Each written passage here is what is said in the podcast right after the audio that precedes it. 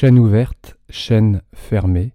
Voici deux termes que j'ai abordés dernièrement et que je voulais vous développer aujourd'hui dans ce nouvel épisode. Alors j'espère que euh, tu vas bien. Et là, je vais aborder un point de vue un tout petit peu plus mécanique et que je voudrais transformer vraiment et intégrer et te faire une proposition d'ici la fin de, cette, euh, de ce podcast, une proposition concrète pour modifier encore un élément, un élément minime mais un élément fondamental.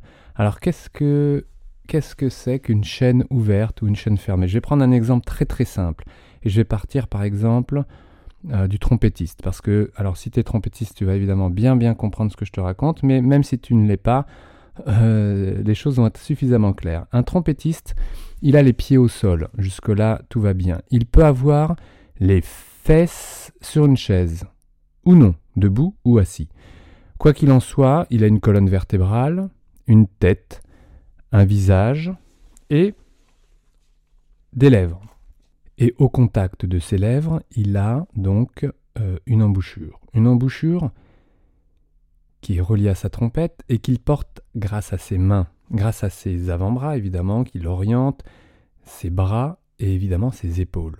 Ses épaules sont directement reliées à la cage thoracique par l'intermédiaire donc de la clavicule, de l'omoplate, puis de la clavicule, et puis du sternum. Le sternum le long des côtes et les côtes qui vont rejoindre la colonne dorsale. La colonne dorsale qui euh, est en lien directement avec le bassin par l'intermédiaire de la région lombaire. Et puis, de nouveau, l'assise ou de pied en position debout. Donc je vous ai là fait un circuit qui passe par les pieds, qui remonte directement par la tête, le visage, les lèvres, la trompette, les mains, les bras, les épaules, la colonne et de nouveau les pieds. Donc là, on est dans, typiquement lorsque le trompettiste souffle donc lorsqu'il joue, tout simplement, il est obligatoirement en chaîne fermée.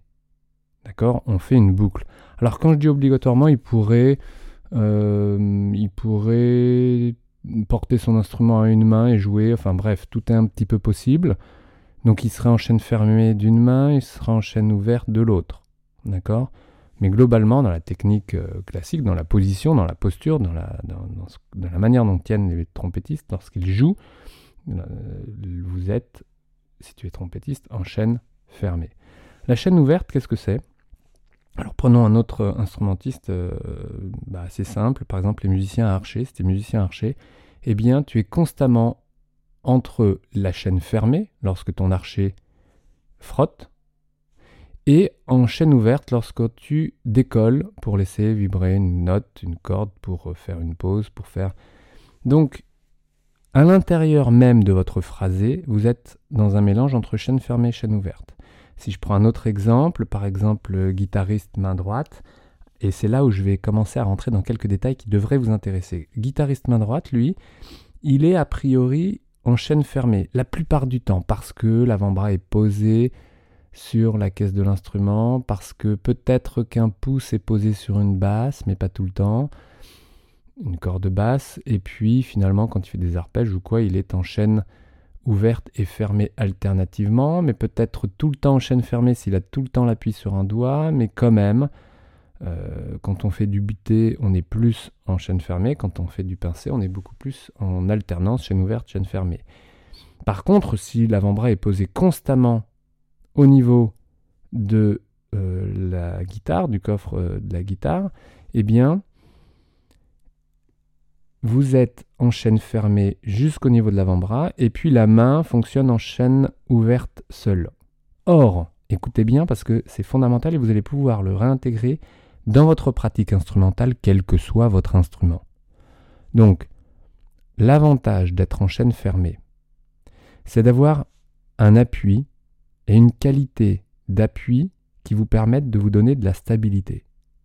Et c'est la raison pour laquelle vous aimez mettre votre avant-bras sur euh, votre, votre guitare. Vous aimez poser un pouce ou même parfois un petit doigt, d'accord? Mais ce ne sont que des béquilles qui vous servent à donner une stabilité. Alors des béquilles euh, qui fonctionnent et qui peuvent fonctionner un temps et qui peuvent favoriser aussi des dérèglements. Donc à voir.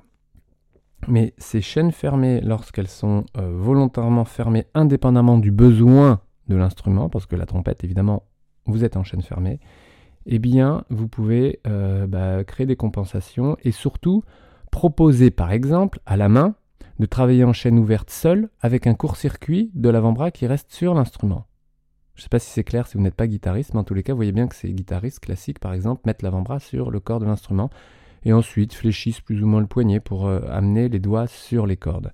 Eh bien, la main est en chaîne ouverte, mais court-circuitée par une chaîne fermée qui s'arrête au niveau de l'avant-bras, c'est-à-dire épaule, avant-bras, guitare, guitare, genou, genou, assise, assise, sol, et on remonte, assise, colonne vertébrale, épaule, épaule, bras, avant-bras, avant-bras, guitare. D'accord On est dans une chaîne fermée à ce niveau-là. On court-circuite la chaîne ouverte de la main qui travaille seule. Et si elle travaille seule, c'est-à-dire doigt, doigt, muscle des doigts qui remonte au niveau de l'avant-bras, mais l'avant-bras est posé sur la guitare et donc ça crée un court-circuit et la main n'est pas soutenue par l'entièreté du membre supérieur, n'est pas soutenue par sa racine qui est l'épaule. Non, il y a un court-circuit. Et donc cette chaîne ouverte en bout de chaîne avec une chaîne fermée en, avant, c'est quelque chose qui n'est pas très ergonomique. Par contre, c'est apparemment, mais c'est une illusion, apparemment reposant. Mais ce n'est pas du tout, du tout reposant pour les doigts. Ce n'est pas libérateur pour les doigts. Ça crée des compensations. Et ça, on peut l'analyser dans chacun des instruments. Vraiment. Alors, euh, je pourrais vous en parler des heures.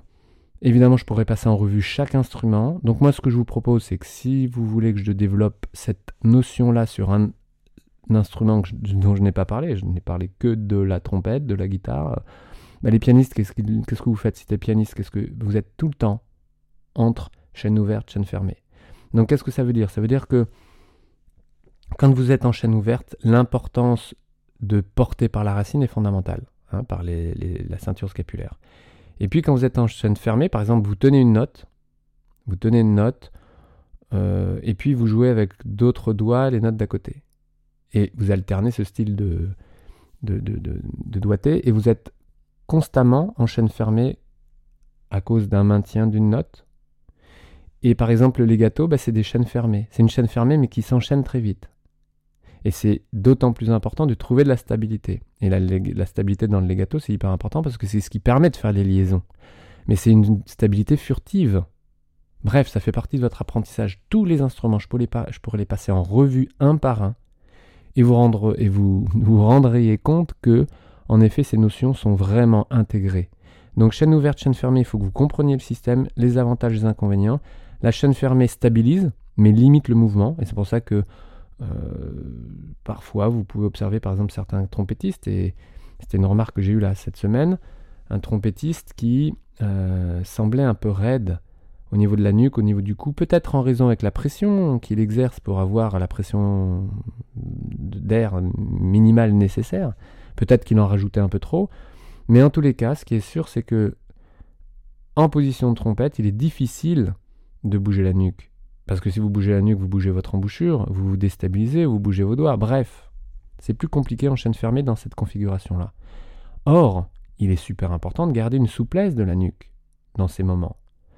Donc tout ça est, euh, comment dire, euh, un vrai travail, un vrai, une vraie recherche par rapport à une théorie qui a été développée euh, dans les chaînes musculaires et dans la biomécanique, que vous pouvez parfaitement adapter à votre, votre technique et évidemment dans votre pédagogie, et de savoir observer ces chaînes ouvertes, ces chaînes fermées, Probablement que vous utilisez souvent un peu les deux, parce que vous êtes tout le temps en train d'ouvrir, fermer, c'est-à-dire vous posez votre doigt sur l'instrument et puis vous l'enlevez. Et tout ça, cette conscience-là peut vous aider à clarifier la pression du doigt ou des lèvres sur l'instrument. Hyper important. Et ça, je vous en reparlerai prochainement, probablement cette semaine. La pression du doigt ou des lèvres, comment la gérer?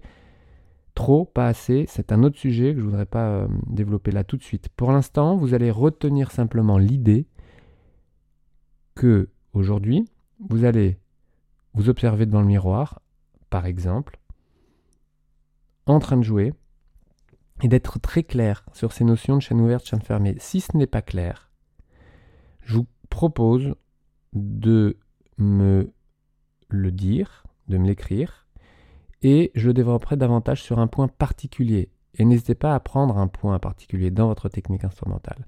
Mais voilà, chaîne ouverte, chaîne fermée, à développer évidemment parce que ce n'était que un prémisse. J'espère que vous allez pouvoir euh, en tirer quelques conclusions, des conclusions personnelles, mais vous allez voir, ça change le regard, ça change la perception, ça change forcément du coup les données. Vous allez pouvoir jouer encore un peu différemment pour vous rapprocher toujours plus de la fluidité. C'est l'objectif, la facilité pour aller encore plus loin dans votre apprentissage, sachant que votre apprentissage est sans fin, où que vous soyez dans votre apprentissage, quel que soit le niveau, ce n'est pas une histoire de niveau, vous pouvez progresser. Le progrès, vous le savez, est constant et vous en êtes friand. Donc, regardez ça, observez, notez, prenez des notes, n'hésitez pas à rebondir et on se retrouve dès demain pour la suite. Probablement, on parlera de la pression du doigt ou des lèvres.